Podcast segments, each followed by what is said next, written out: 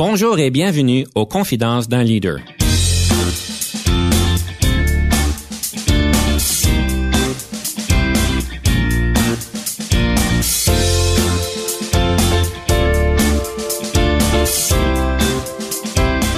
Ici Denis Lévesque, coach de cadre. Nous avons donc l'honneur et le privilège de recevoir en studio des leaders qui ont marqué leur communauté afin d'apprendre de leur expérience et de s'inspirer de leur sagesse.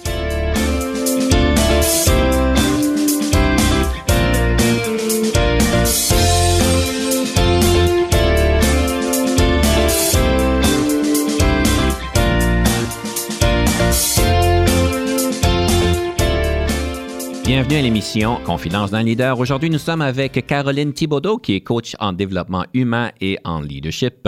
Madame Thibaudot, bonjour et bienvenue à l'émission. Bonjour Denis, ça me fait plaisir. Aujourd'hui, nous avons le plaisir évidemment de parler de leadership et j'aimerais peut-être commencer par prendre un petit peu de contexte. Je sais que vous êtes un coach, on fait plus ou moins le même travail, mais vous avez un cheminement très différent évidemment qui est bien ancré, si je comprends bien, dans la fonction publique et autres.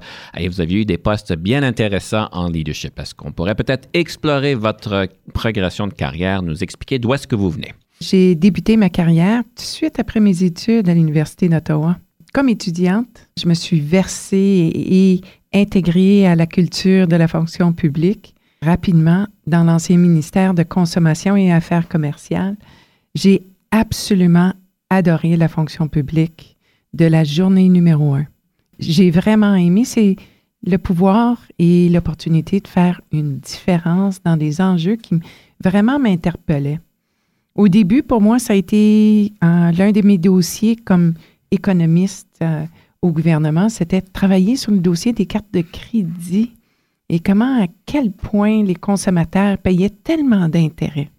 Ça, c'était au début des années 90, parce que les taux d'intérêt sur les cartes de crédit étaient comme presque 28% pour certaines et d'autres 20% Alors, ça a été mon premier dossier, très passionné, travaillé beaucoup avec les grandes banques pour changer leurs pratiques d'information aux consommateurs afin qu'ils puissent prendre des décisions plus averties. De là, j'ai fait plusieurs postes au sein de la fonction publique. J'étais au sein de la fonction publique, je dirais, 25 ans. Une belle carrière, la fonction publique. Oui. ça peut être des belles choses qu'on peut accomplir. Oui. Puis j'ai eu du fun dans la mhm. fonction publique. C'est une culture qui est quand même assez particulière où on a la chance de travailler sur des dossiers qui euh, euh, vraiment nous touchent de près. Alors, j'ai travaillé sur le dossier des langues officielles en étant cadre euh, au bureau du conseil privé où j'ai travaillé dans la relance euh, du plan, ce qu'on appelle le, plan, fameux plan Dion, au moment où on visait vraiment à regarder comment est-ce que le gouvernement pouvait utiliser ces leviers afin de voir au rayonnement des langues officielles à travers le Canada. Que ça se limitait juste au niveau du gouvernement ou c'était au niveau de la, de la communauté? Au niveau de la communauté au complet, on parle de santé en français en particulier, ce qui m'a vraiment interpellée. On a travaillé aussi au niveau de l'aspect de l'apprentissage langue seconde dans les écoles. On a parlé aussi euh, beaucoup d'aspects de communauté et de bâtir la capacité communautaire des organismes en matière de langue officielle dans les différentes parties du pays. C'est un gros mandat, ça. C'était intéressant. On était un petit groupe au bureau du conseil privé qui a travaillé sur ce plan, qui était un plan de cinq ans, qui visait vraiment à regarder quels étaient des investissements ponctuels que le gouvernement pouvait faire afin de rayonner le pouvoir des langues officielles au-delà de la langue, mais culture, bien entendu. Quel genre d'impact que ceci a pu avoir là en rétrospective, ce programme de cinq ans? On regarde souvent le gouvernement qui font des, grandes, des grands enjeux. On n'est pas toujours au courant en tant que citoyen des, des impacts. Quel genre d'impact que ceci a pu avoir? Je dirais plus d'accès, par exemple, au programme euh, de langue seconde. Ça, c'en est un. Vous voulez dire dans les écoles anglophones qui ont donc... Aujourd'hui, c'est un peu à la je ne dis pas si c'est à la mode, mais c'est assez populaire d'avoir des anglophones qui ont des enfants dans des écoles anglophones avec euh, un programme de langue seconde assez étoffé. Oui, exact. Un autre exemple d'impact est vraiment santé en français l'accès à la santé en français et la formation aussi de certains médecins pour pouvoir dispenser les services. Il y a une organisation complètement dédiée à ça, la, Société Santé en français. Est-ce que, est, -ce que ça découle de ce mandat-là? Ça a découlé de ce mandat-là en partie. L'un des autres impacts au niveau des langues officielles a été l'utilisation des deux langues officielles dans le système sportif.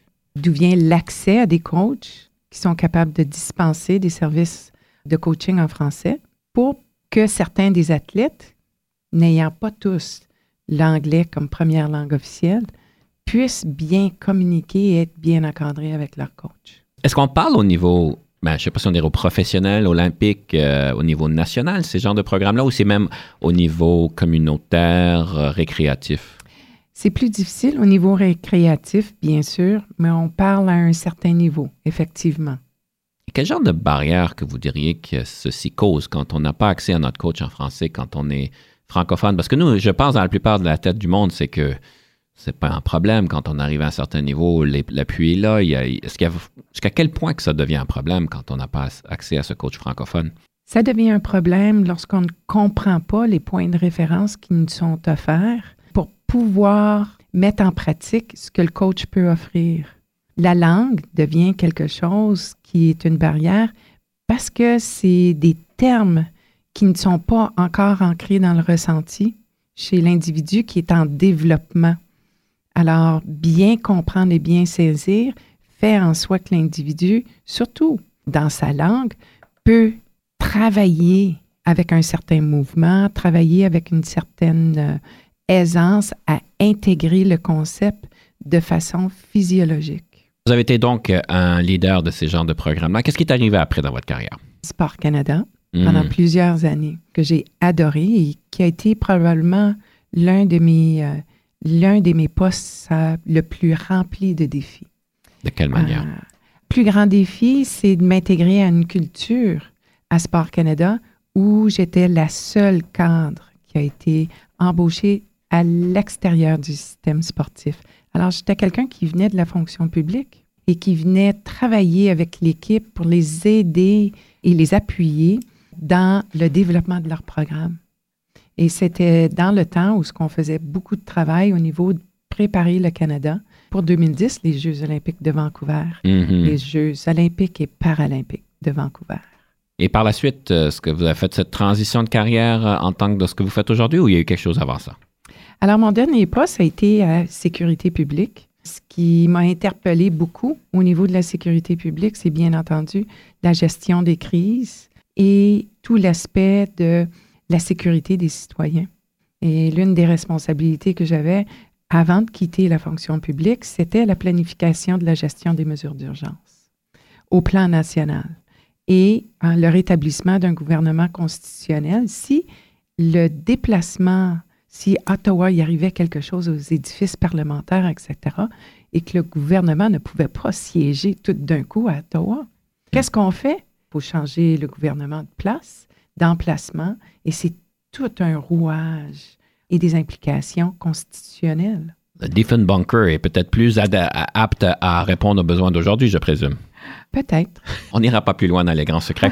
Mais euh, ceci nous amène donc à notre première pièce musicale. Euh, Madame Thibaudot, est-ce que vous pourriez nous la présenter? Pourquoi vous l'avez choisie? Alors, j'ai choisi le morceau d'Edith Piaf. Pourquoi ça me touche beaucoup? C'est que des fois, on dit qu'on fait une transition de carrière, euh, on part de quelque chose vers quelque chose. Pour moi, ça a été vraiment le coaching et le développement de leadership et le développement humain. ça a été quelque chose que j'ai commencé à faire dans la fonction publique que je voulais maintenant faire à temps plein. Et avoir un poste dans la fonction publique ne me le permettait pas. Edith Piaf le dit si bien, je ne regrette rien. Nous écoutons Je ne regrette rien et nous prenons une pause.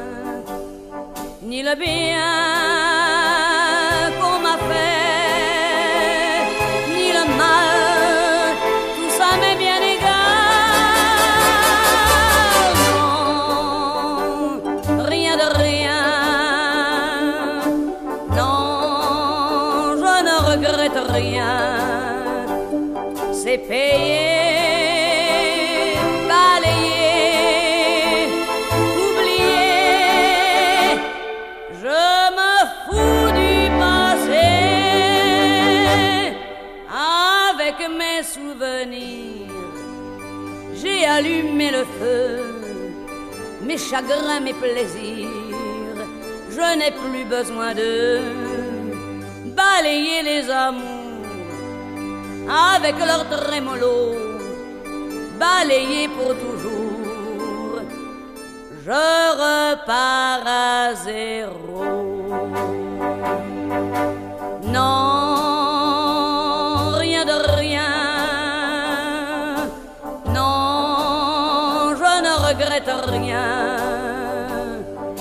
Ni le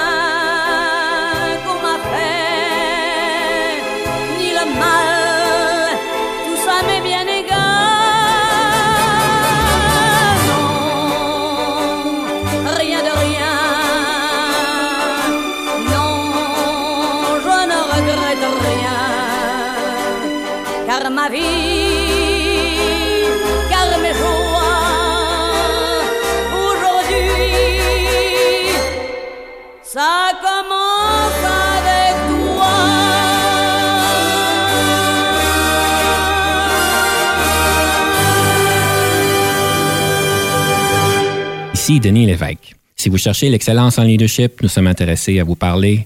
Venez nous visiter à solutionoptigestion.ca.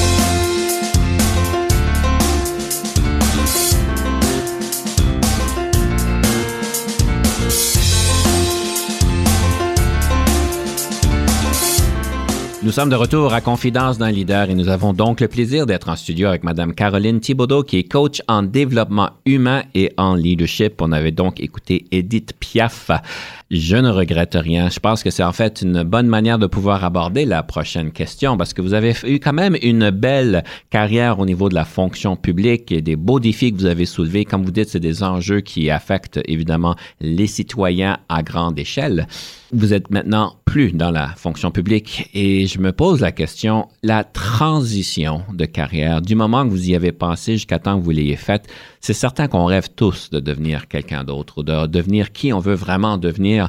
Et pour certains, c'est des grandes montagnes, des grands obstacles qu'on n'arrive jamais à surmonter, laisser notre quotidien, notre statu quo avec tous les bénéfices, si on peut dire, qui existent, trouver le courage de le faire, avoir la clarté et la conviction, c'est la bonne chose. Alors, comment est-ce que vous avez navigué ça? Pourquoi l'avez-vous navigué?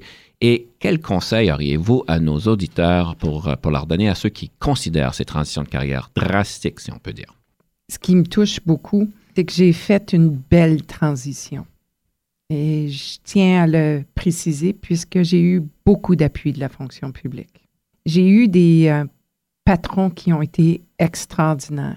À un certain moment donné où ce que je pouvais vraiment partager où est-ce que je sentais que j'avais moins de contributions et où est-ce que je sentais que j'avais plus de contributions. À la fin de ma carrière dans la fonction publique, par ce moment-là, j'avais eu l'occasion d'être coachée. C'était génial. Dans le temps, c'était mon sous-ministre qui croyait beaucoup dans la gestion du talent. Dans quelle année ça? Début des années 2000 quand le, le coaching n'était pas encore euh, en vague, si on peut dire. Non, et c'était Jim Judd du temps.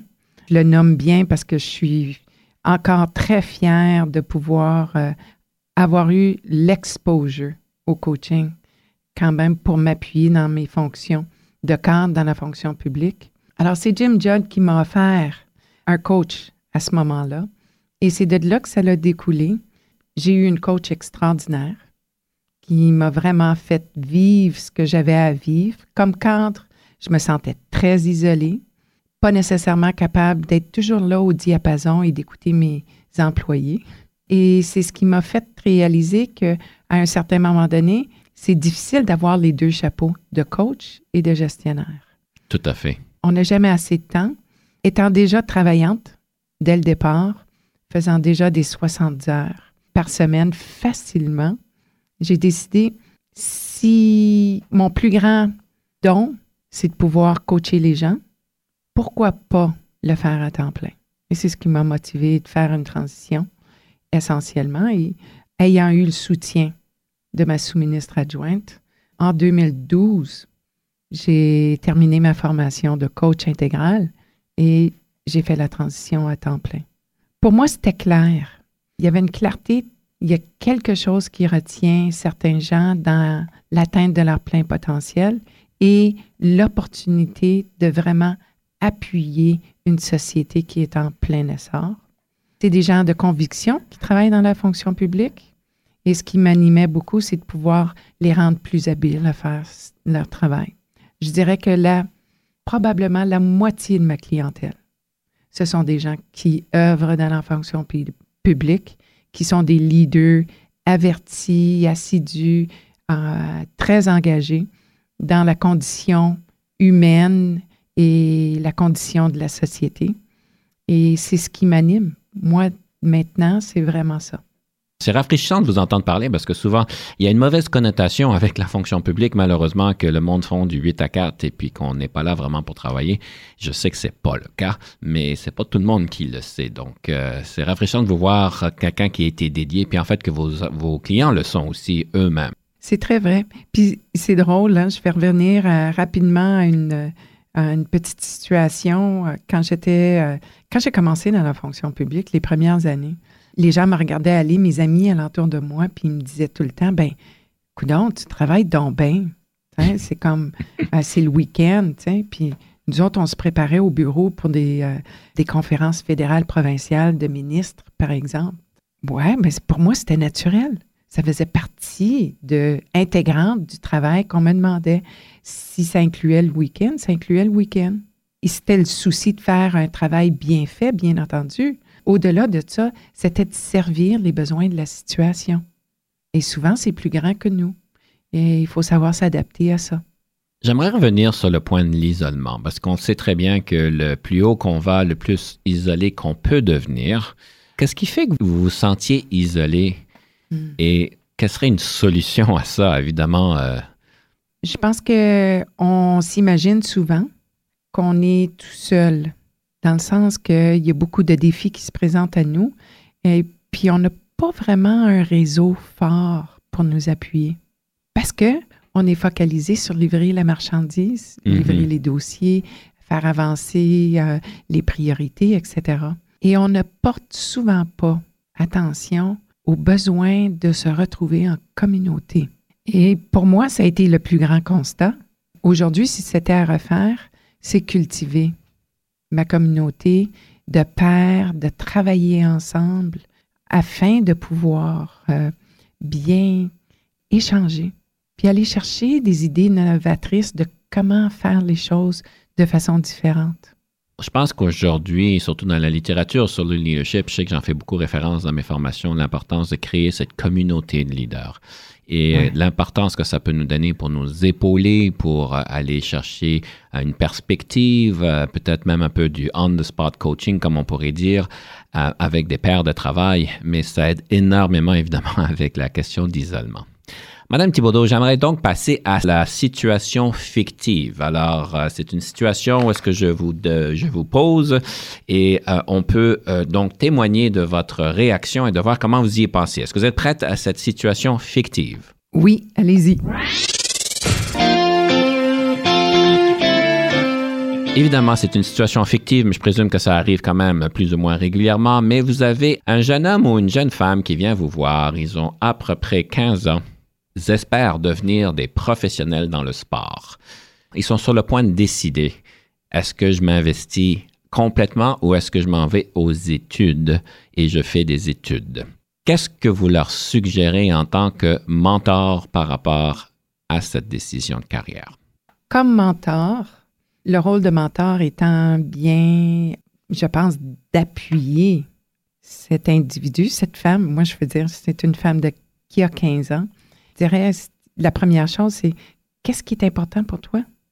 Où est-ce que vraiment tu te vois potentiellement dans 15 ans? Et ça part de bien comprendre son don et l'étendue de son don. Quand on parle d'un sport et de s'investir dans un sport, c'est de comprendre aussi son potentiel, puis savoir développer son potentiel. Pas à un point que on ne fait pas attention à soi-même quand on se développe dans le sport, ce qui est plus important, surtout au niveau euh, de sport de haut niveau, c'est jamais se mettre dans une situation où ce qu'on pousse trop où on se pousse trop jusqu'à un point où ce qu'on est à l'extérieur de nos pleines capacités. C'est sûr qu'il y a toujours un point de mire et c'est la croissance quand on se développe. Mais à sortir complètement de sa zone de confort jusqu'à quel point que c'est pas appuyé sur des compétences de base, c'est nécessairement, je dirais, pas une bonne chose à faire. C'est de comprendre l'étendue de son don. Je dirais à cet individu-là, c'est une bonne chose d'aller voir et de faire des entrevues avec des gens qui ont fait l'investissement. Va voir, euh, vérifier comment ça se passe pour eux. Ils ont choisi une carrière en sport professionnel ou sport amateur, tout dépendant le cas. Ça s'est passé comment pour eux? Ça serait la première chose. C'est du fact-finding un petit peu, parce qu'on n'est pas tout seul. Hein. C'est des, des, questions que bon nombre de gens euh, se sont posées. S'investir dans le sport, ça a un impact physique, mental, bien entendu. Alors, c'est à considérer.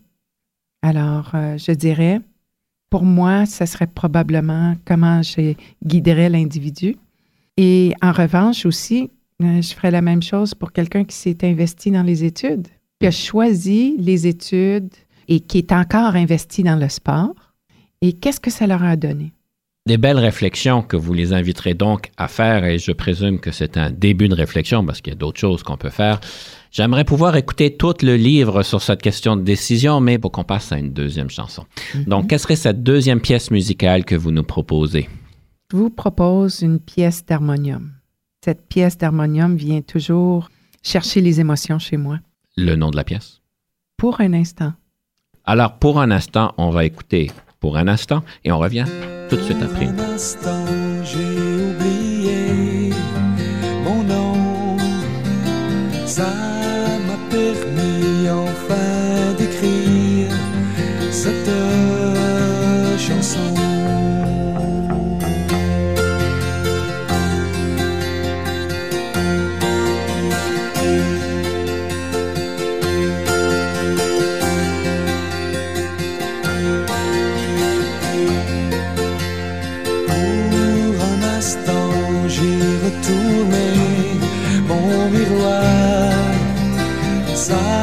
m'a permis enfin de mieux me voir.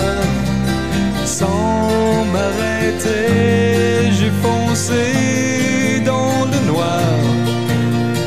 Pris comme un loup qui n'a plus d'espoir.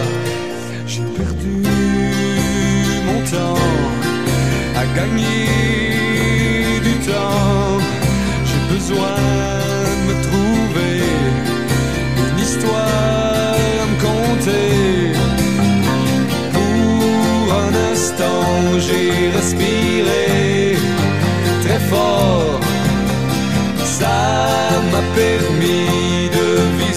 visiter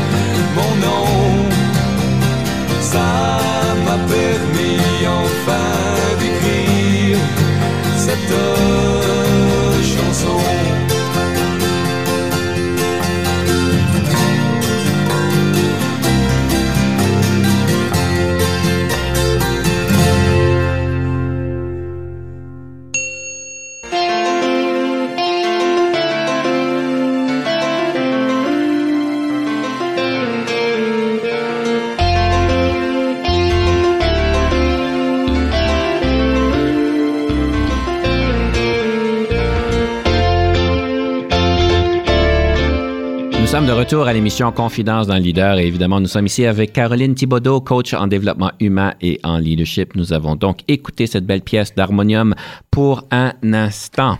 Et pour les prochains instants, j'aimerais parler d'un livre sur le leadership, question de pouvoir donner des outils pratico-pratiques, des inspirations à nos auditeurs. Quel serait ce livre sur le leadership que vous auriez à nous proposer, Madame Thibodeau? Ça a été un débat pour moi. Il y a beaucoup de livres sur le leadership. Il y a des grands penseurs. Mhm. Tiens, on Il y en a une de- tonne. Collins, Blanchard, Covey, Goldman, puis il y en a tout plein d'autres. Il y en a une de Ah. Thibodeau, non? Pas encore. Ah, c'est peut-être un projet futur. Il n'y a pas un livre qui extrait la sagesse de tout ça dans un filon. Jusqu'à temps que j'ai rencontré une euh, coach euh, de Vancouver. Alors, c'est un livre canadien, publication canadienne. Le titre est Awaken Your Authentic Leadership. Lead with Inner Clarity and Purpose.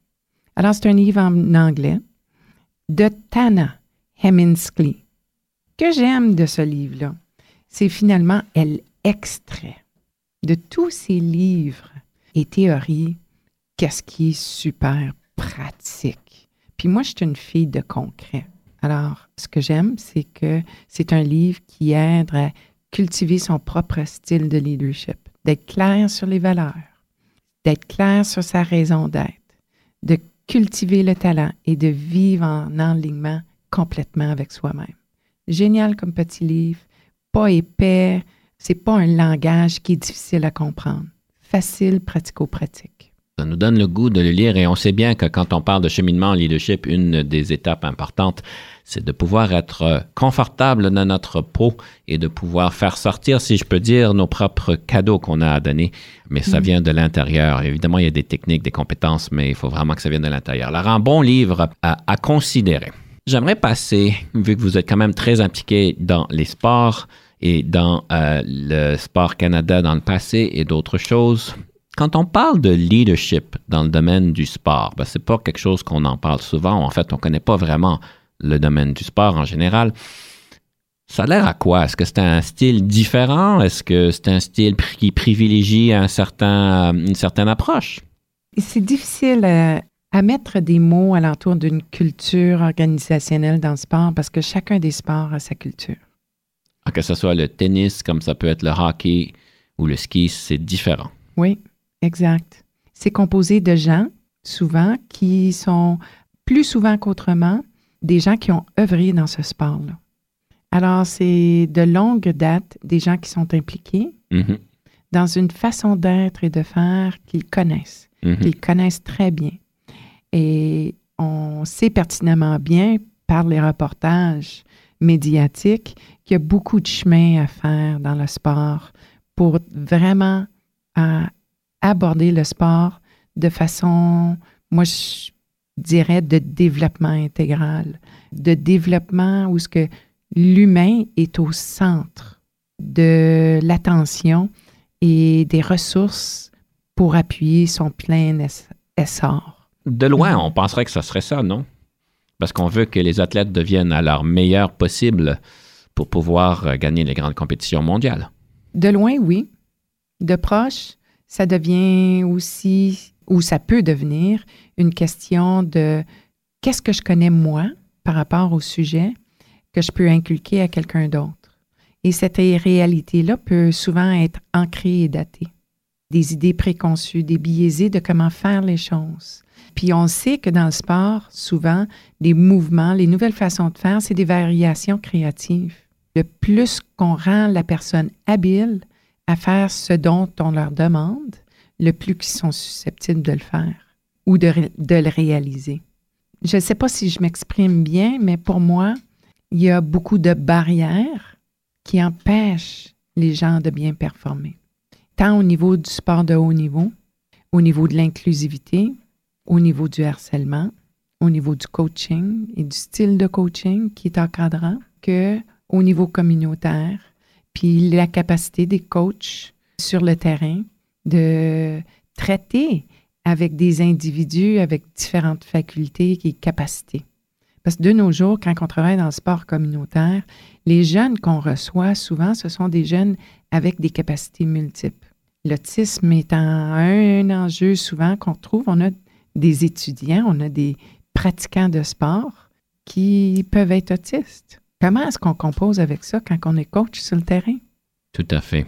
Évidemment, de loin, on se pose la question, c'est qui le patron dans la relation athlète et coach? Parce que des fois, on pense que c'est l'athlète qui est le patron, puis des fois, on pense que c'est le coach. Est-ce que- qu'il y a ce concept-là de c'est qui c'est qui mène? On fait référence à, à ce qu'on voit dans les médias et évidemment, on a accès vraiment d'une manière privilégiée, je pense, à, ceux qui sont les top performeurs, évidemment, et euh, on a entendu toutes sortes de choses sur euh, l'impression qu'on a qui c'est qui est le patron? Qui c'est qui, qui, qui est le patron? C'est-tu le coach ou c'est l'athlète? Je pense que je vais y répondre de façon différente, puisque pour moi, le patron ou euh, le sportif, l'athlète, l'idée, c'est vraiment la relation avec le pouvoir qui devient important. Puis, en autant que c'est jamais coercitif, pour qu'il y ait une bonne synergie et pour qu'il y ait du bon travail, il faut, selon moi, que la relation soit pas axée sur du pouvoir négatif. Tant et aussi longtemps que ces conditions existent, je pense que les deux peuvent prévaloir. Les deux peuvent être le boss. Mais le boss dans le sens que les deux peuvent décider ce qui est important pour eux de part et d'autre. Belle réponse. Madame Thibaudot, nous arrivons donc à la rafale, ce fameux segment qui nous permet de pouvoir répondre à 13 questions en 6 minutes. Vous savez bien, en tant que leadership, c'est important de prendre toute la plateforme, 6 minutes au complet. Mais évidemment, il ne faut pas le dépasser parce que ce n'est pas nécessairement une bonne chose. Alors, est-ce que vous êtes prête pour la rafale? Aussi prête qu'on peut l'être.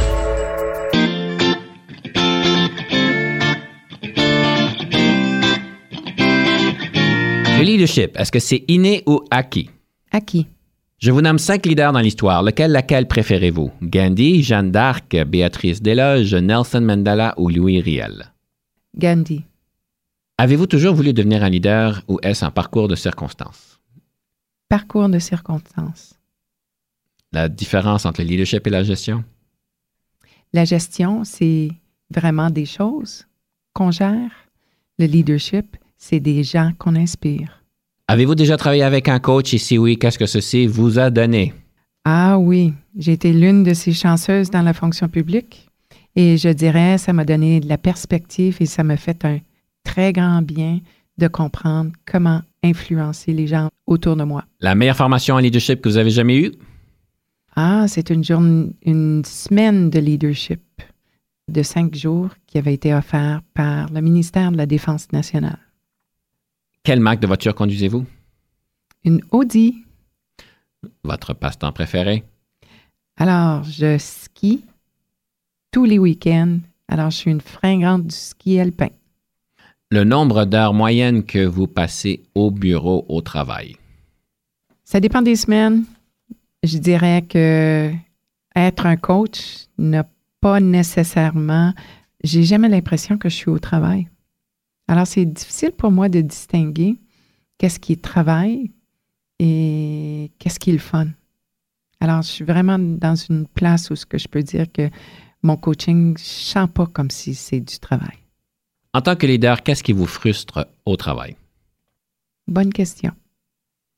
En tant que leader, qu'est-ce qui vous rend heureuse? de vraiment voir mes clients bien répondre aux demandes de la situation. Je vous donne quatre qualificatifs. Situez-vous par rapport à ceux-ci. Créative, bagarreuse, cérébrale ou envieuse. Créative. Si vous n'étiez pas devenu un leader, qu'auriez-vous voulu devenir? Je dirais que ça l'a passé très proche de travailler dans une organisation de sport. Madame Thibaudot, un grand plaisir. Nous prenons une pause et on revient sous peu.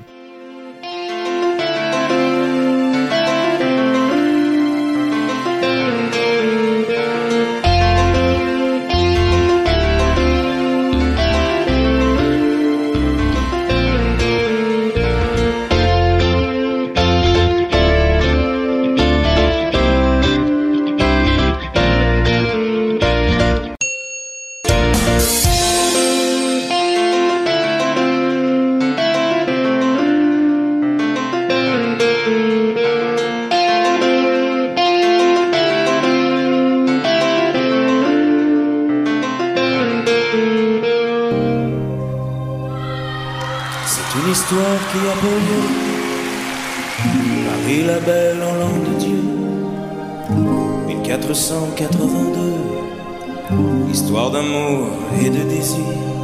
Nous les artistes anonymes De la sculpture ou de la rime Tenterons de vous la transcrire Pour les siècles à venir. Il est venu le temps des cathédrales.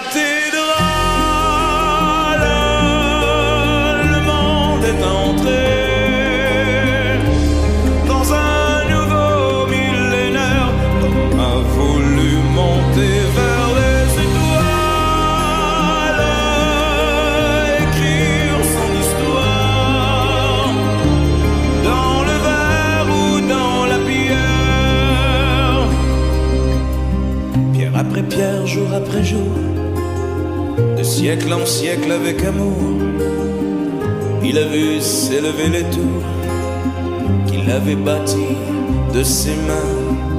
Les poètes et les troubadours ont chanté des chansons d'amour qui promettaient tout genre humain de meilleurs lendemains. Il est venu le temps des cathédrales.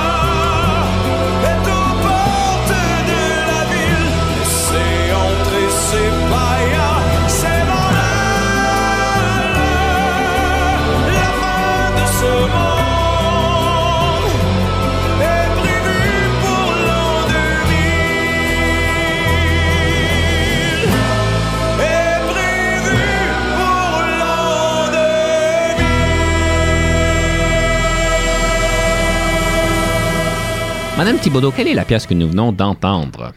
C'est Bruno Pelletier qui nous chantait, c'est la version live.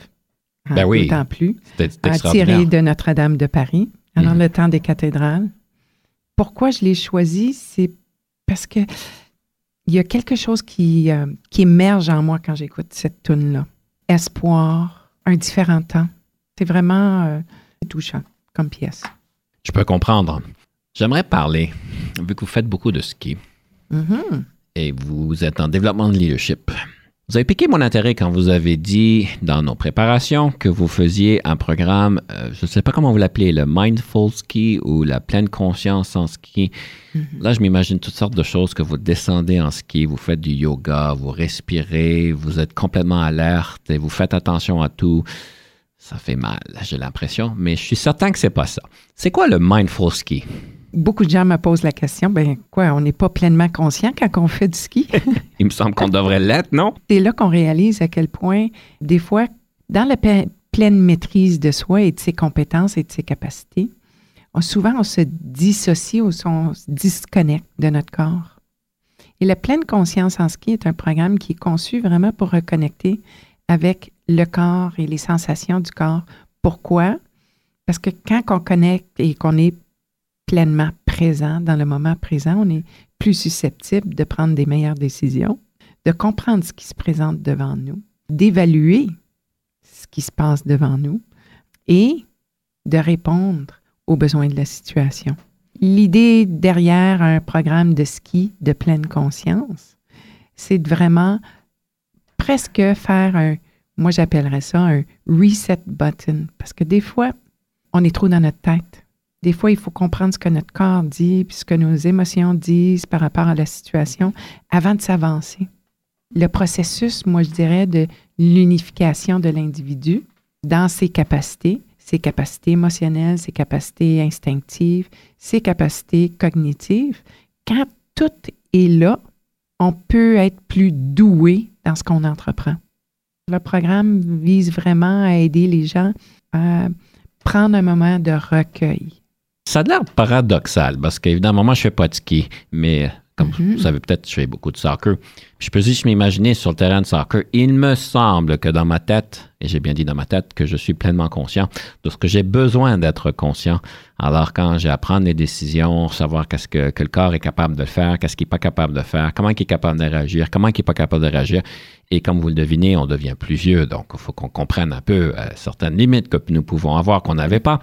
J'essaie de m'imaginer qu'est-ce qu'on fait en pleine conscience. Est-ce que, que ça prend du temps? C'est un état d'âme? Qu'est-ce que ça nous donne à la fin? Ça nous donne à la fin une compréhension de où on se coupe les pleins moyens. Alors, donne un exemple parfait. La première chose qui change quand que notre corps réagit à une situation sur une pente de ski, souvent, c'est d'écourter la respiration. Quand on skie pleinement conscient, on skie avec une certaine maîtrise de sa respiration. Quand on respire à l'intérieur et qu'on expire, on active une certaine chimie dans notre corps qui nous aide à réagir de façon créative à la situation. Quand on écourte cette respiration-là, tant sur les pentes de ski qu'ailleurs, ça restreint notre champ de capacité de vision. Et par conséquent, l'idée d'un programme de ski de pleine conscience, c'est de rétablir un système, une approche, une pratique qui, bien entendu, est applicable au ski, mais est applicable ailleurs, tant qu'à la respiration. Mais ça, c'est un, un exemple concret. Je me rappelle quand je, je faisais du coaching de soccer pour les jeunes filles, quand mes filles étaient au soccer, une des choses que j'ai dû intervenir, c'est de leur montrer comment respirer parce que je trouvais que le monde avait la, la mauvaise méthode de respiration sur le terrain. On ne sait pas comment respirer, puis je peux voir que je peux commencer à comprendre ce que vous me dites. Il faudrait peut-être que je me prenne en cours de, premièrement, de ski pour savoir ce qui est, et ensuite de prendre votre programme. Ça me ferait plaisir, Denis. Alors, euh, il n'y a pas juste la respiration qui est l'objet dans le cadre de ce programme-là. Il y a aussi la posture. Parce que l'enlignement de la posture, tant comme dans un mouvement de soccer, est super important. La même chose en ski, mais c'est aussi la même chose dans tout ce qu'on fait. Si on a une posture qui est déséquilibrée dès le départ, les gens souvent ne, ne savent pas où l'équilibre part. L'équilibre dans la gestion de son temps, l'équilibre dans être centré et se sentir centré. Le sport offre des compétences et des capacités qui sont transférables dans tous les autres domaines de notre vie. Et c'est ce que j'aime du sport. Un des parallèles que je fais, c'est qu'un bon leader, c'est quelqu'un qui sait respirer comme il faut. Par le nez. Par le nez. c'est très bien. Madame Thibaudot, ce fut un grand plaisir de pouvoir explorer le leadership et la respiration nasale. J'aimerais donc vous inviter de conclure avec une citation sur le leadership, question d'inspirer nos auditeurs à respirer par le nez comme il faut. Ça serait quoi cette citation-là? Alors, c'est une citation de Maya Angelou. It's not what you do that people will remember. It's not what you say that people will remember. What they'll wa- always remember is how you make them feel. On se rappelle de ça. Comment est-ce qu'on comment qu'on fait l'autre se ressentir? Comment est-ce c'est quoi l'expérience qu'ils ont avec nous? C'est quoi le sentiment qui remonte? On vous laisse cette euh, réflexion-là. Donc, Madame Thibaudot, un grand merci pour votre sagesse aujourd'hui. Ce fut un grand plaisir et malheureusement, nous devons conclure cette euh, belle entrevue. Chers auditeurs, je vous invite donc non seulement de respirer par le nez, mais aussi de faire cette réflexion-là lorsque vous avez des entretiens, des conversations avec euh, vos patrons, vos employés, votre famille. Comment est-ce qu'ils se ressentent après cette conversation-là? Le conseil du coach cette semaine, j'aimerais discuter de cette fameuse question du réseautage, de l'importance de réseauter à l'interne de votre organisation, de réseauter à l'externe de votre organisation. Et souvent, quand je parle avec mes clients de réseautage, de l'importance de créer cette communauté de leaders à l'interne pour pouvoir bien s'épauler, de pouvoir prendre un café avec d'autres personnes pour nous aider à répondre à des dilemmes et des difficultés, mais aussi de réseauter à l'extérieur pour pouvoir accroître notre cercle d'influence et de pouvoir aussi bénéficier de leurs conseils. Mais une des choses qu'on arrive souvent lorsqu'on parle de réseautage, c'est ce fameux concept du small talk. Oui, ce bavardage que certaines personnes trouvent qui est impersonnel, euh, qui veut rien dire et qui nous ennuie à mort. C'est beau de parler de la température, c'est beau de parler de ce qui se passe au bureau, c'est beau de ce qui se passe dans les actualités, mais beaucoup de personnes haïssent ce concept du small talk. J'aimerais vous proposer d'y penser d'une autre manière. En fait, c'est une première couche une première conversation pour créer cette connexion-là. Vous êtes en train de pouvoir tâter le terrain, de pouvoir vérifier la personne pour voir qu'est-ce que la personne apprécie, comment est-ce qu'ils réagissent. Quand on parle de température, ils vont peut-être parler de voyage. Quand on parle de température, ils vont peut-être parler d'une expérience extraordinaire qu'ils ont eue dans le passé. Quand on parle des actualités dans les médias, de la partie de hockey, de la partie de soccer, ils vont peut-être s'animer grandement par rapport à ça. Donc, je vais vous proposer de regarder le small talk, ce bavardage-là que beaucoup de monde trouve inutile, c'est simplement une question d'une opération pour pouvoir voir comment est-ce qu'on peut connecter avec une autre personne, comment est-ce qu'on peut aller plus loin d'une manière plus personnelle? Alors, c'est beaucoup plus facile de faire ça que de dire, ben, qu'est-ce que t'aimes et de quoi tu veux qu'on parle? Ça, ça serait un petit peu gênant.